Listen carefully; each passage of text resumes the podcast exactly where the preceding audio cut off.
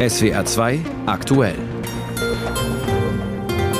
Mit Florian Rudolph einen schönen Montagmittag. Bauer sucht Stau. Seit dem Morgen legen Landwirte mit ihren Treckern bundesweit den Verkehr lahm.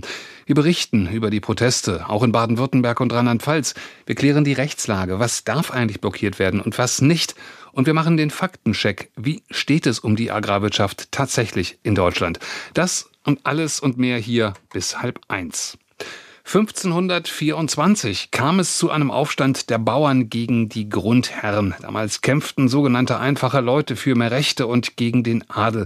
Und manch einer mag in den heute gestarteten Protesten auch wieder so einen Bauernaufstand sehen. Statt gegen den Adel geht es gegen die Agrarpolitik der Ampel eine ganze Woche lang und aus Sicht der Landwirte hoffentlich mit mehr Erfolg als vor einem halben Jahrtausend. Manch einer mag aber auch eine jahrelang im Übermaß mit Subventionen bedachte Branche sehen, die sich um ihre Pfründe sorgt. Was aber alle heute vor allem sehen, das sind tausende Trecker, die den Verkehr lahmlegen, bundesweit und natürlich auch in Baden-Württemberg.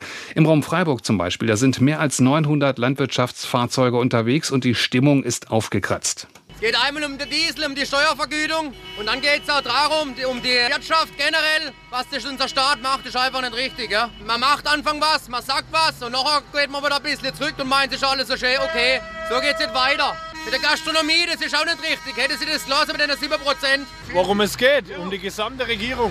Alles, was da läuft, läuft komplett falsch. Ja? Von Anträgen auf dem Landratsamt bis sonst irgendwas. Theater hätten wir, nur Theater. Mir geht es ums gesamte Ding, alles einfach. Das hat einfach so, wie sie es machen, keinen Wert. Ich hoffe, dass sie was merken und was ändern.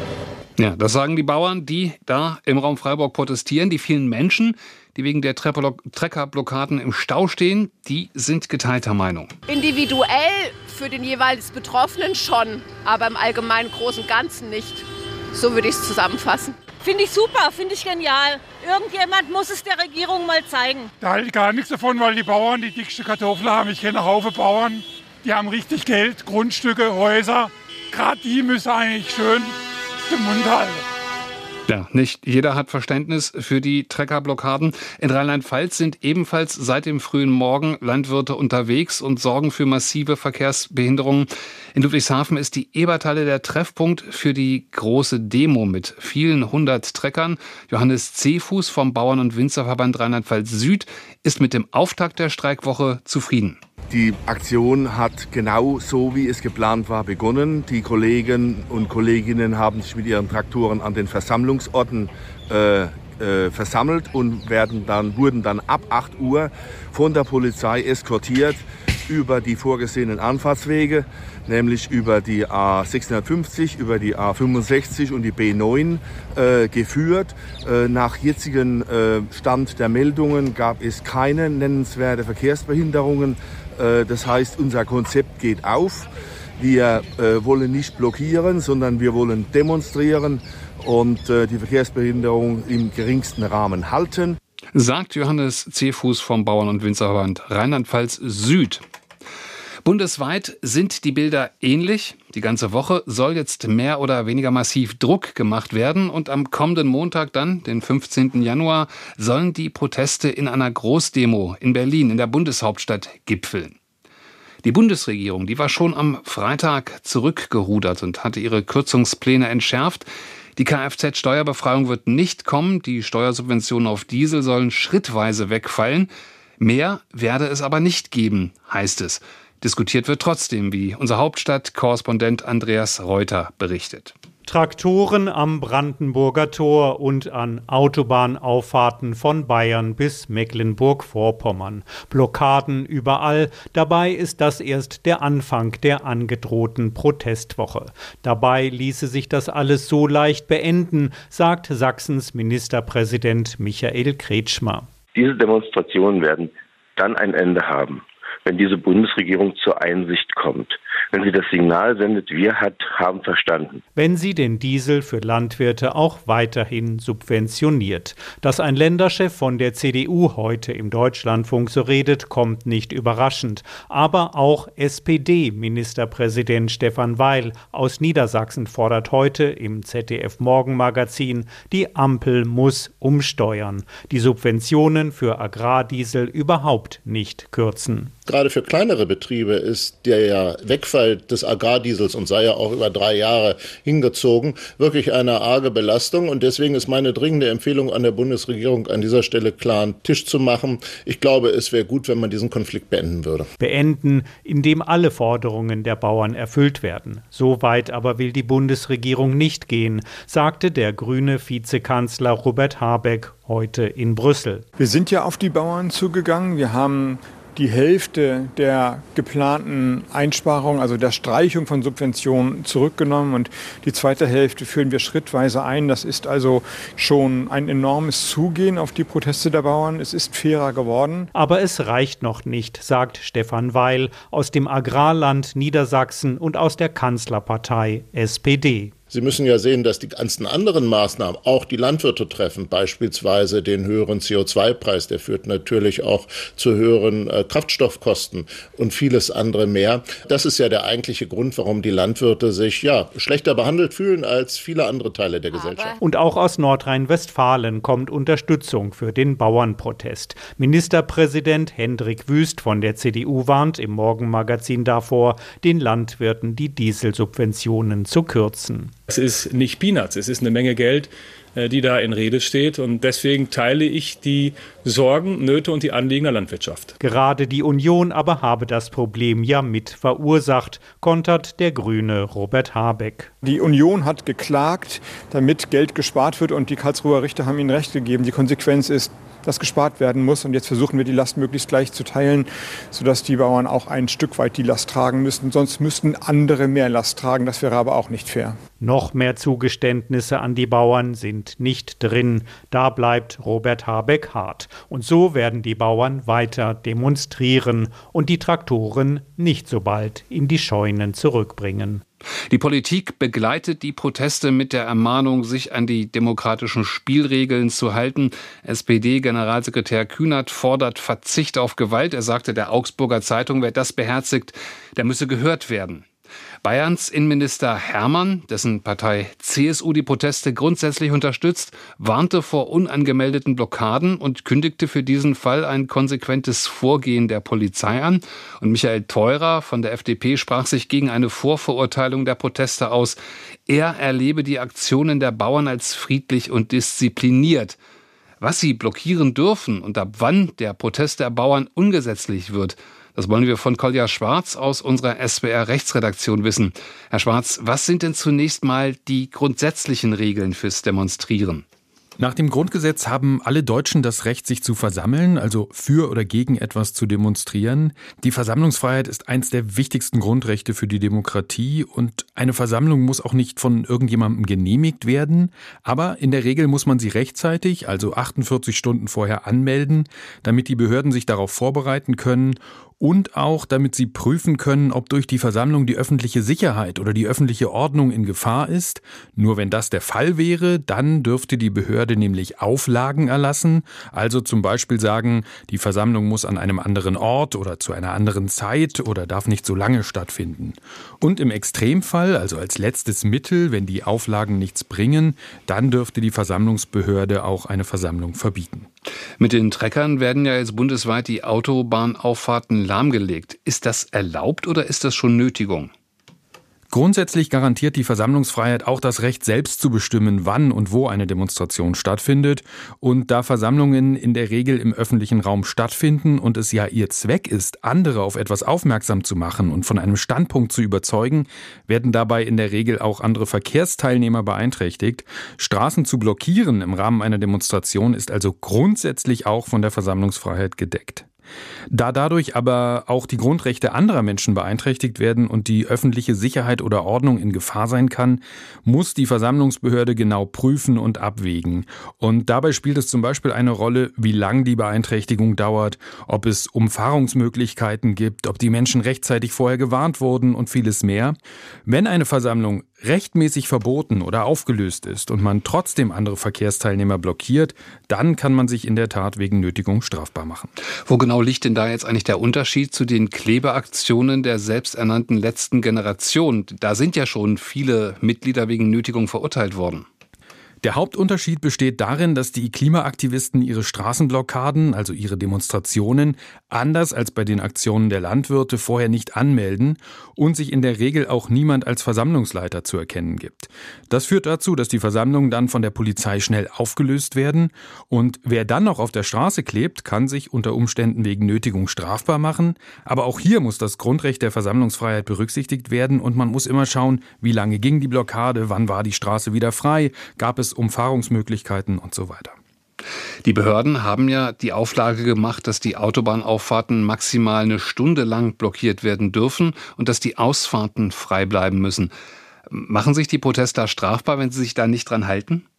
Der Versammlungsleiter ist dafür verantwortlich, dass die Auflagen eingehalten werden. Wenn er das nicht tut, dann macht er sich strafbar. Und wenn die Versammlung durch die Behörde aufgelöst wurde und die Demonstrierenden stehen bleiben, begehen sie zumindest eine Ordnungswidrigkeit und riskieren eine Geldbuße. Und möglicherweise begehen sie auch Straftaten, wenn sie den Verkehr dann konkret blockieren oder Widerstand gegen Vollstreckungsbeamte leisten. Vereinzelt haben wir jetzt schon Plakate gesehen, da stand dann drauf Habeck hängen oder die Ampel und ein Galgen sind drauf abgebildet. Ist das strafbar? Das Grundrecht der Meinungsfreiheit erlaubt es, seine Meinung auch auf Demonstrationen, auf Plakaten zum Beispiel zum Ausdruck zu bringen. Und das darf man auch pointiert tun. Natürlich darf man zum Ausdruck bringen, dass man mit der Politik der Ampel nicht einverstanden ist. Die Meinungsfreiheit hat aber da ihre Grenzen, wo Straftaten begangen werden. Wer also eindeutig zu anderen Straftaten, zum Beispiel zum Mord aufruft, Politiker bedroht oder über Gebühr beleidigt, der macht sich auch auf einer Demonstration strafbar. Die Einordnung von SWR-Rechtsredakteur Kolja Schwarz. Bauer zu sein klingt nicht schick, mondän oder hip. Es riecht nicht nach Young and Fresh, sondern nach Mist und dem Schweiß harter Arbeit, die gefühlt oft genug nicht gewürdigt wird, wenn Discounter beispielsweise ihnen die Milch zum Niedrigstpreis abpressen oder wenn wir jetzt eine Regierung in Schieflage an Agrarsubventionen will, um hausgemachte Finanzlöcher zu stopfen. Wie aber steht es tatsächlich um die vermeintlich armen Bauern? Dazu hat mein Kollege Alfred Schmidt aus dem, aus der, aus vom SWR für einen Faktencheck recherchiert. Alfred, wie berechtigt sind die Bauernproteste? Aus Sicht der Landwirte sind auch die heutigen neuen deutschlandweiten Protesten immer noch berechtigt, kann man sagen, denn äh, die Landwirte bekommen zwar drei Jahre Übergangsfrist, bevor die Subventionierung des Treibstoffs ausläuft, also der Agrardiesel wird dann nicht mehr so billig sein, und das gleiche soll ja auch gelten für die Kfz-Steuer auf landwirtschaftliche Fahrzeuge, aber die Landwirte sehen sich immer noch sehr stark benachteiligt, weil die angekündigten Kürzungen so ruckartig kommen sollten, weil ihnen die Übergangsfristen nicht lang genug sind und auch weil immer noch Details unklar sind. Vereinfacht gesagt, die Landwirte haben die Erfahrung gemacht, dass ihre Proteste was bringen. Die Bundesregierung rudert ja schon zurück. Und das sieht aus meiner Sicht so aus wie, hm, mal sehen, wie es weitergeht, wenn die Proteste mit Nachdruck fortgesetzt werden. Es gibt ja schon viele Subventionen für die Landwirtschaft. Geht es den Bauern denn wirklich schlecht? Also nach Ansicht von Alfons Ballmann vom Leibniz-Institut für Agrarentwicklung geht es der Landwirtschaft nicht schlechter als anderen Branchen. Die Einkommen sind aber relativ niedrig im Vergleich zum eingesetzten Kapital. Insgesamt lässt sich sagen, vieles hängt ab von der Größe der Betriebe. Wenn wir in andere Bundesländer schauen, etwa Niedersachsen, wo es viele Großbetriebe gibt, die haben schon eher die Chance, das auszugleichen, als hier in Rheinland-Pfalz und Baden-Württemberg, wo die Durchschnittsgröße der Betriebe kleiner ist. Für alle aber gilt sowieso, alle müssen rechnen und Einbußen auch im großen Maßstab bringen auch Mindereinnahmen und Profitverluste in größerem Maßstab. Was immer bei Kürzungen dieser Art außerdem passiert, die Betriebe stellen Projekte zurück, also zum Beispiel Renovierungen, Neuanschaffungen auch, und solche Entscheidungen können wie ein Bumerang zurückkommen. Das heißt, jetzt wo die Bundesregierung zurückgerudert ist, könnten viele Landwirtschaftsbetriebe einfach längerfristig gefährdet sein und nicht akut. Aus deren Sicht ist das auch ein Grund zum Protest. Eins noch, Kürzungen treffen Betriebe auch unterschiedlich stark, weil jedes Jahr anders ausfallen kann. Das zurückliegende Jahr war ein gutes, aber davor gab es zwei Jahre, die eher schlecht liefen und nicht so viel Gewinne abwarfen. Generell kann man sagen, wenn ein Betrieb gut mit Personal versorgt ist, wenn die Maschinen auf dem neuesten Stand sind und am besten noch zu jeder Jahreszeit das passende Wetter dazukommt, dann läuft's gut und wenn nicht, dann schrumpfen die Gewinne. Kein Wunder also, dass die Landwirte nicht noch zusätzliche Risiken eingehen wollen mit Einbußen, die ihnen von der Politik verordnet werden. Warum gibt es seit Jahren überhaupt so viel staatliche Unterstützung für die Landwirtschaft? Die Hauptargumente waren immer, wir müssen als Land auch unsere eigenen Lebensmittel herstellen können, damit wir nicht komplett auf Importe aus dem Ausland angewiesen sind und außerdem Landschaftspflege und Tradition und aus meiner Sicht jedes Mal auch ein gutes Stück Lobbyismus. Denn die Bauernverbände sind gut organisiert und sie stellen sichtbar Proteste auf die Beine. Das erzeugt Druck in der Politik. Der Agrarwissenschaftler Martin Odening von der Humboldt-Uni in Berlin hat ausgerechnet, dass etwa die Hälfte aller Gewinne eines Landwirtschaftsbetriebs durch Subventionen zustande kommt, also überhaupt nur durch staatliches Geld, entweder aus Brüssel von der EU oder eben aus Berlin vom Bund. Eins darf man auch nicht vergessen, Subventionen kommen nicht von selbst, sondern die Betriebe müssen dafür Bedingungen erfüllen. Zwei Beispiele, bei der Viehwirtschaft müssen die Ställe für mehr Tierwohl ausgebaut werden und im Ackerbau müssen Blühstreifen angelegt werden und andere Sachen für mehr Biodiversität. Also die Auflagen, die Bauern erfüllen müssen, liefern erst die Grundlage für staatliche Unterstützung. Da zeigt sich auch, die Landwirtschaft steht selbst unter Druck, viel erfüllen zu müssen.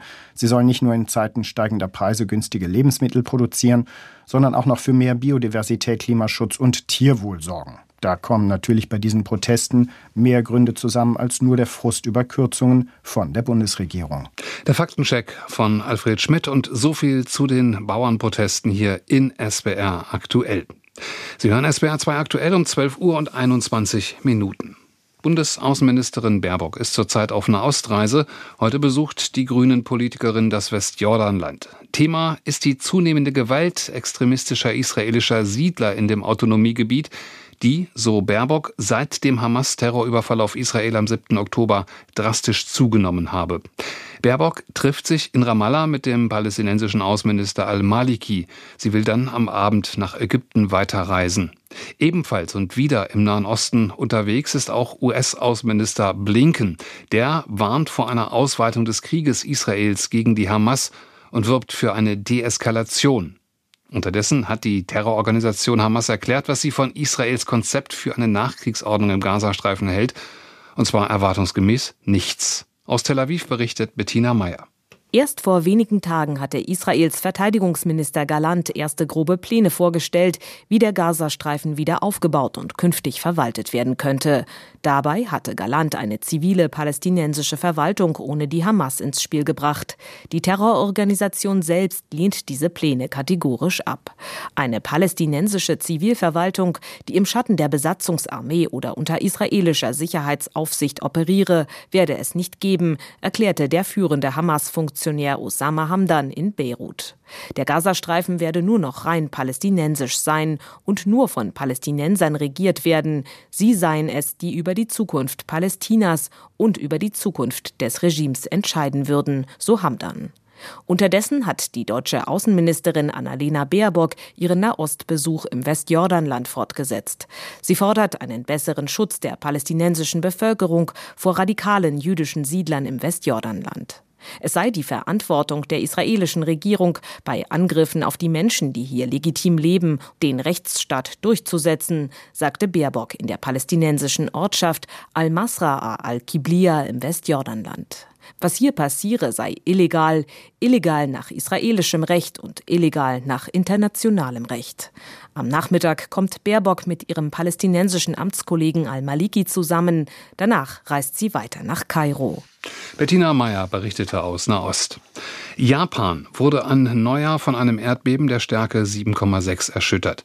Nun ist man in Japan zwar auf Erdbeben eingestellt und doch gab es groß, ein großes Ausmaß an Zerstörung. Die Zahl der Toten steigt heute von 7 auf 168 und mehr als 300 Menschen werden noch vermisst.